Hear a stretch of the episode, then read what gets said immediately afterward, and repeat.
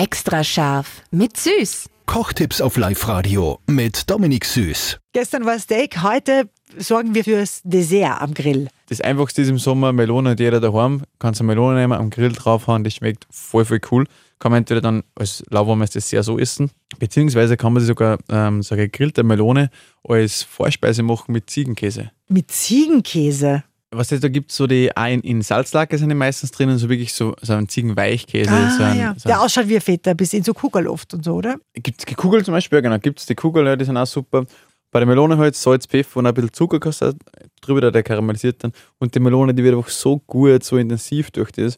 Und dann riechst du halt das alles Vorspeise, eben den Ziegenkäse, dann kannst du vielleicht über frische Kräuter vom Garten, die marinierst du schon fruchtig mit irgendeinem Orangendressing und dann hast du voll die lässige Vorspeise, die was einfach nur leicht ist, geht, was einfach Appetit und Spaß auf mehr macht. Extra scharf mit Süß. Perfekt gekocht in einer Küche von Eilmannsberger. Denn am Ende schreibt man Küche mit E.